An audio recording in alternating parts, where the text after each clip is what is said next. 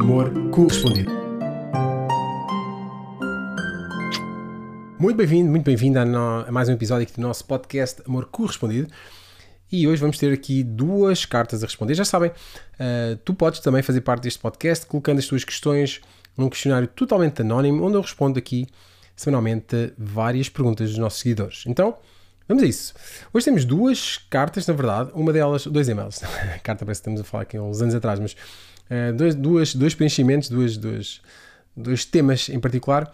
Diria que a primeira tem vários temas e eu quero reparti-los. Vou primeiro ler aqui, tal e qual como foi enviada, depois vamos repartir aqui alguns temas que eu acho que podem ser úteis para ti no acompanhamento aqui das relações, ok? Então vamos a isso. Uh, a, primeira, uh, a primeira mensagem enviada por parte de, um, de, uma, de uma mulher e a segunda de um homem. Então vai ser interessante também ver aqui as diferentes perspectivas e os diferentes temas que hoje em dia são bastante mais uh, abrangentes do que só os temas da relação, são só para a mulher, etc. São tabu que é fácil de desmontar aqui nos nossos podcasts. Então vamos a isso. Terminei um relacionamento com 11 anos há 4 meses. Há vários anos que uh, restava a sensação de vazio, falta de comunicação, complicidade, para mim são essenciais e não existiam. Falei várias vezes sobre a falta de entusiasmo uh, que isso me trazia e nada mudou. Eu nunca dei o passo de vivermos juntos por essa mesma razão, por sentir muito fechado em si mesmo, inseguro, muito passivo. Eu e a mãe aliás, eu era a mãe do meu namorado. Não admirava enquanto homem, enquanto pai, porque tinha essa função de facto de, de mãe. A relação com a mãe da filha, portanto, havia uma relação anterior, era de domínio por parte da mãe e trazia muito conflito à nossa relação. Então, eu fazia tudo o que eu, ele fazia tudo o que eu quisesse, era leal, arrastei todos os anos por teimosia, achar que podia mudar, mesmo Uh, quando os sinais não, uh, não eram evidentes, tentando ver os aspectos positivos, ao ponto de decidir que deveria tentar desta vez viver juntos. Comprámos a casa dos meus sonhos, fui eu que dei todos os passos uh, e ele apenas, ele apenas acompanhava, até perceber o que estava a fazer com a minha vida. Sou dependente nos relacionamentos e terminar foi muito difícil, mas eu filo. Ele queria voltar, Uh, que seria uma pessoa diferente, que já tinha planos para me pedir em casamento, viagem comprada, uh, para o meu aniversário, etc, etc. Entretanto, pouco tempo depois de reencontrei um amigo que não via há mais de 20 anos e senti aquele acender assim, uma vida dentro de mim e em janeiro iniciámos uma relação. Tem as principais características que procuro no homem, mas há pouco tempo comecei a perder aquele boost apaixonante que senti durante um tempo. Entro em comparação frequente sinto saudades do ex-namorado. Fico a pensar que teria tomado a decisão, terei tomado a decisão certa, a culpar-me um, se a falha é minha de não aceitar, de não, de não aceito os homens uh, da forma como eles são, que eles podem até estar mudados, um desgaste que me tira a paz, deixa-me até um pouco deprimida. Estarei a fazer o luto agora. Entrei numa, numa, numa outra relação a ser demais, Percebo que tudo isto é mental, mas estou com muitas dificuldades em lidar. Bom, vamos lá, vários temas aqui que são importantes de abordar, ok?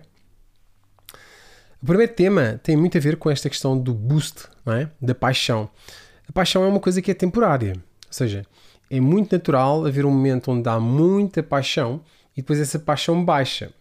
Ou seja, é como se durante a paixão eu não te vejo, eu vejo uma ilusão, algo que eu desejaria que tu fosses, então eu não te vejo verdadeiramente, mas tudo em ti me move, porque eu, o que me está a mover de facto é esta minha idealização de quem tu és. Então isto é um movimento diferente.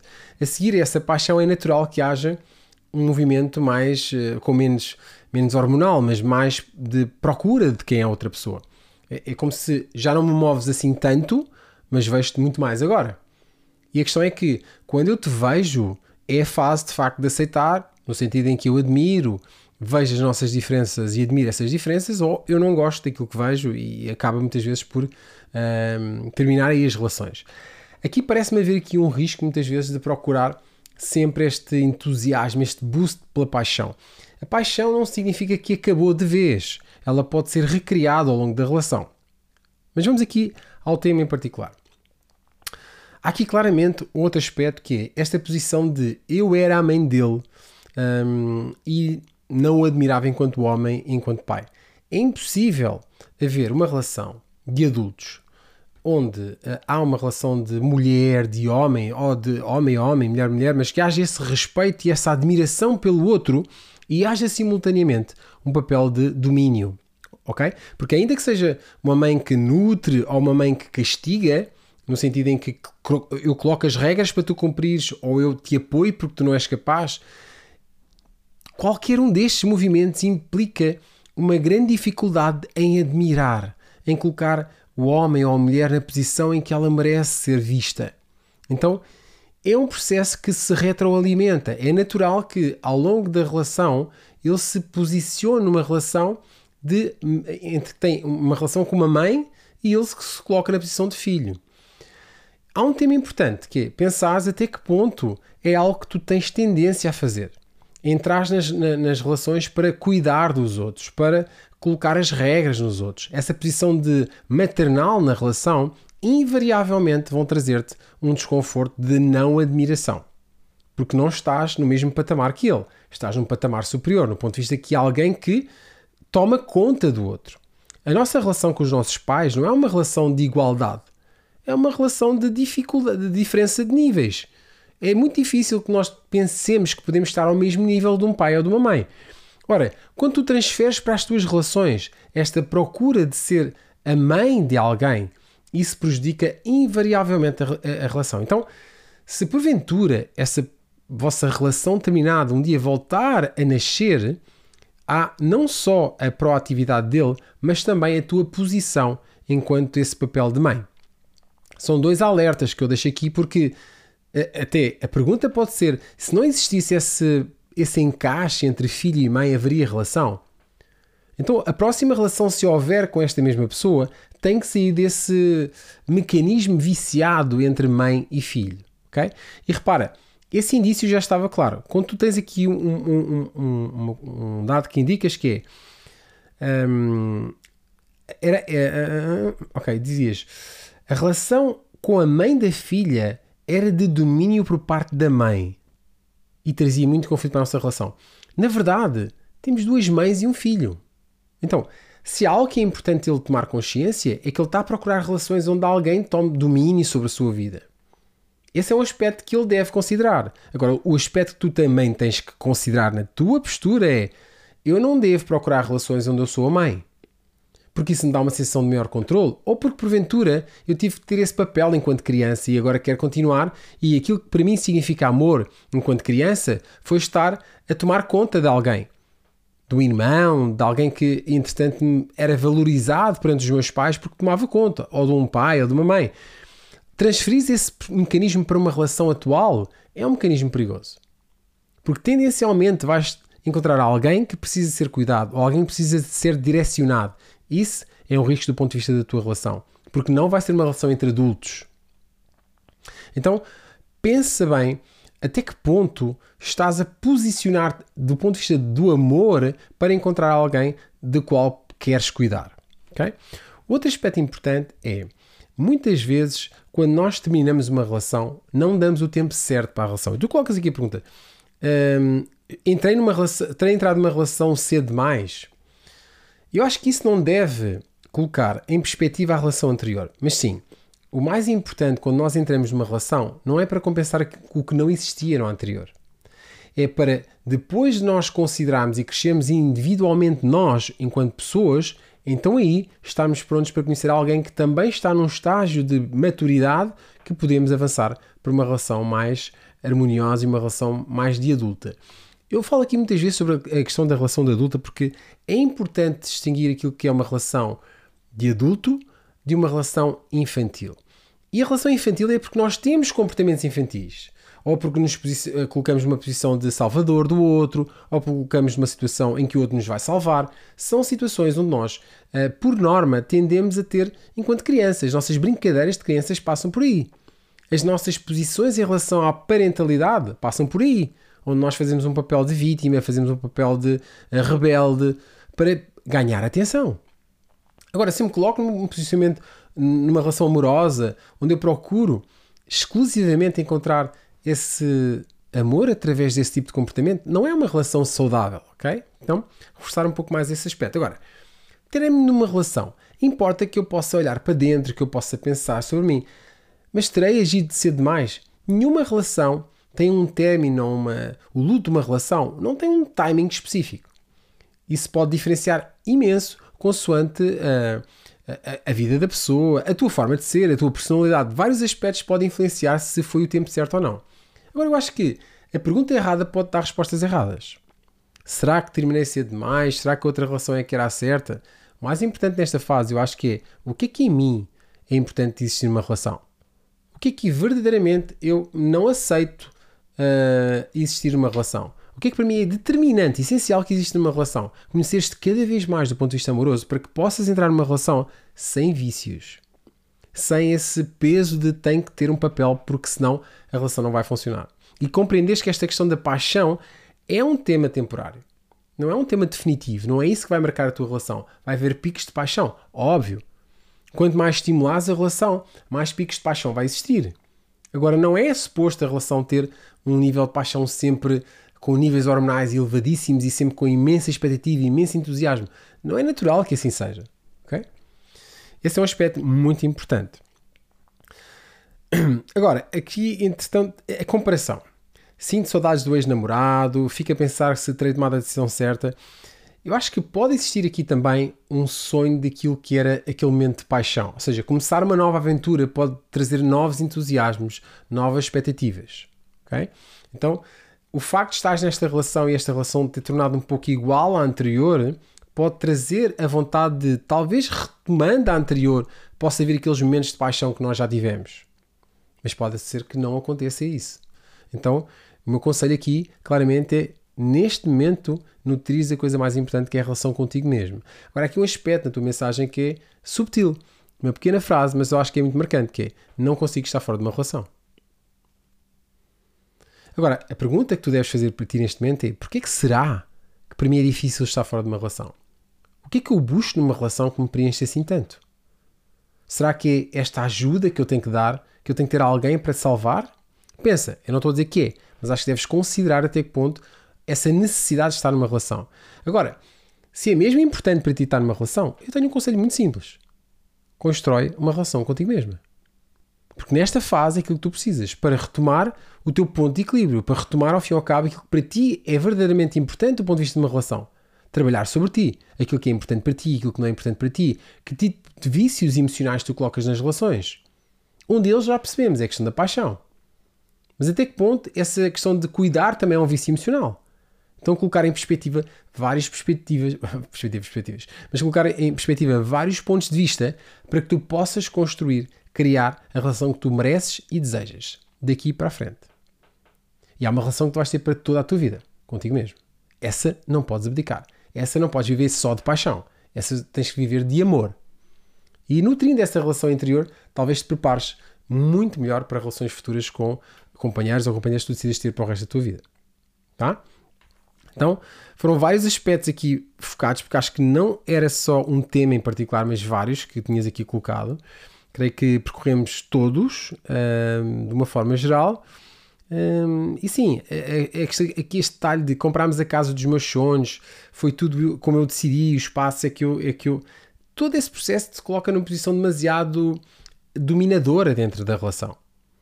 Então, até que, até que ponto estás a dar espaço ao outro para também ser uh, dominador na relação, para ter o seu espaço, o seu, o seu, o seu um, território na relação que te vai fazer admirar mais, que te vai aumentar esse entusiasmo de estar perto dessa pessoa. Então, reflete também até que ponto estás a viciar o jogo do ponto de vista da, da relação, tá? Bom, vários insights, eu acho que muitos deles são úteis para várias pessoas que acompanham aqui o nosso podcast, não só a pessoa que nos enviou a mensagem, e que te reforço também para colocares aqui no nosso, no nosso preencheres o nosso formulário, colocares as, vossas, as tuas questões uh, com os detalhes que achares que são importantes para garantir a tua privacidade, mas que possam, por exemplo, como esta carta, nos mostrar muito daquilo que é uh, a relação uh, e os diferentes prismas que muitas vezes esquecemos para podermos evoluir para um novo patamar. Tá? Segundo tema, segunda pergunta que entretanto vamos explorar aqui no nosso podcast de hoje é enviada por um homem e diz que o seguinte: Não consigo acreditar no amor, já sofri muito por uma pessoa e não consigo acreditar em mais ninguém. Como ultrapassar isto? Bom, acima de tudo, hum, vou dar aqui uma perspectiva um pouco diferente, que é, essa pessoa marcou-te. Uh, isso deveria ser uma coisa que te faria avançar na vida. Agora, o que eu acho que é interessante pensar é, essa pessoa neste momento marca-te ainda hoje com tanta intensidade, ao ponto de privar de ser feliz e continuar a ter uma relação harmoniosa com mais alguém. Então, eu queria me dar-te aqui a perspectiva quase que eu vim-me em não ter mais ninguém, não é? Um, em vez de, não, eu vim seguindo a minha vida. Okay? Sei que a palavra vingança aqui não será a mais adequada, mas um, mostro à vida o quanto para mim é importante me descobrir. Agora, o, o, o, facto pelo qual muitas pessoas gostam de generalizar essa questão, que é se uma mulher, se um homem fez isto, então todos os homens, todas as mulheres são iguais, todas me vão fazer isto. Há um certo mecanismo de defesa aí, ok? Que é, ok, eu já sofri, não quero voltar a sofrer. E basicamente é isso que nos estás a dizer, que é, eu já sofri e não quero ser com mais ninguém. O mais importante desta fase é assim, há que nos, eh, dois tipos de pessoas que fazem uh, que estão numa relação que podem ser bastante prejudiciais na tua relação. Uma é aquele tipo de pessoas que patologicamente vão fazer mal.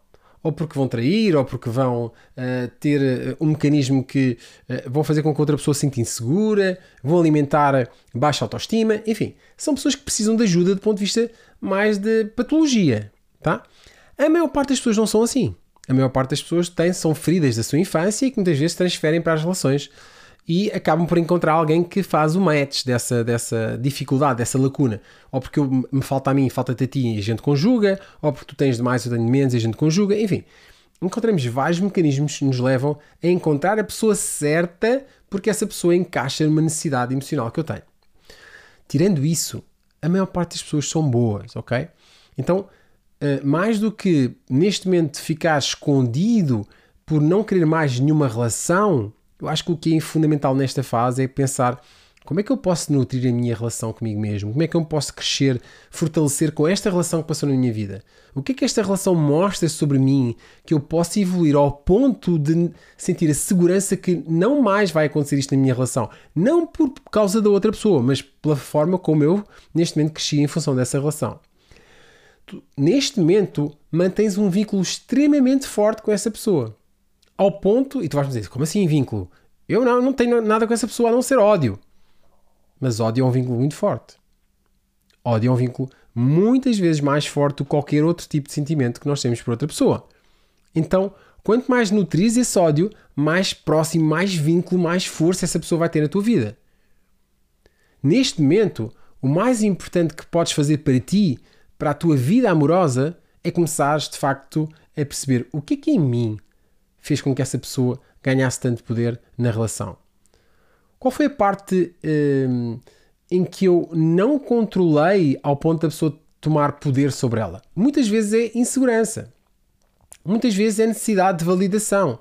Muitas vezes é só a necessidade que outra pessoa valide que eu tenho, uma, que eu tenho valor. Então, não coloques na mão de mais ninguém algo que te faça sentir diminuída, algo que te faça sentir que perdes o controle da relação.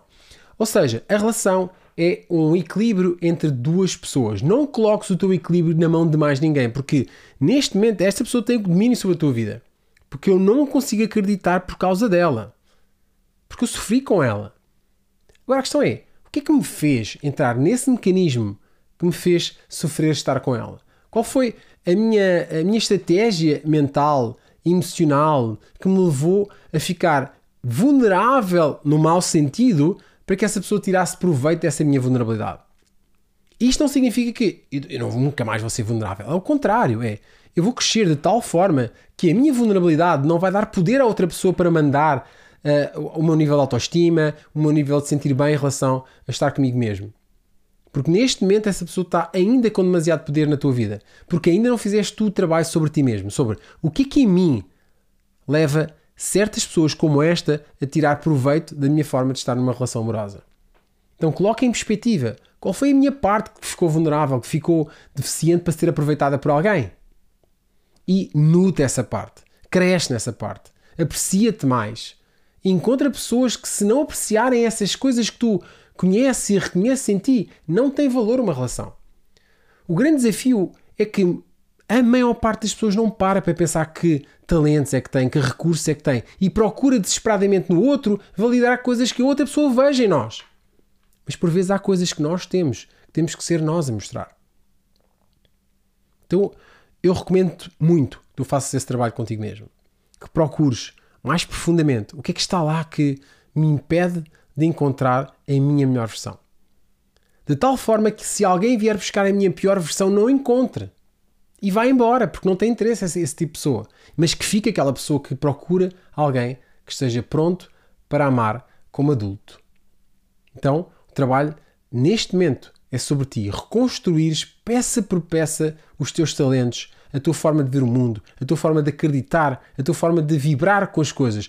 As pessoas que virem isso para além da paixão, no amor, que virem isso, essas pessoas são as pessoas certas. As pessoas que tiverem medo disso, deixem ir embora. São pessoas que estão à procura de um tipo de controle. Então não dês esse controle a essas pessoas. Acima de tudo, isso é uma resposta que eu acho que é para ti, mas todos aqueles que nos chegam é a relação mais importante da nossa vida não podemos deixar ao abandono, que é a relação connosco mesmos. Sobre essa, não há espaço que não seja crescer permanentemente.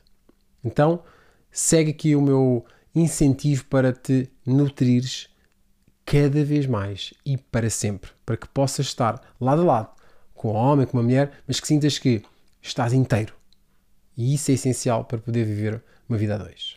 Chegamos aqui ao fim do nosso podcast, o segundo episódio do nosso podcast. Já sabes, coloca as tuas questões nas redes sociais, aparecerá em algum momento para preencher esse questionário. Aproveita, coloca as tuas questões e eu respondo aqui no nosso podcast. A gente vê-se próxima semana ou então aqui nas redes sociais, vamos conseguindo entrar aqui com alguns certos desse nosso podcast. Aproveita e, acima de tudo, nutre as tuas relações e, em particular, mais importante, contigo mesmo. Vemos em breve. Um grande abraço.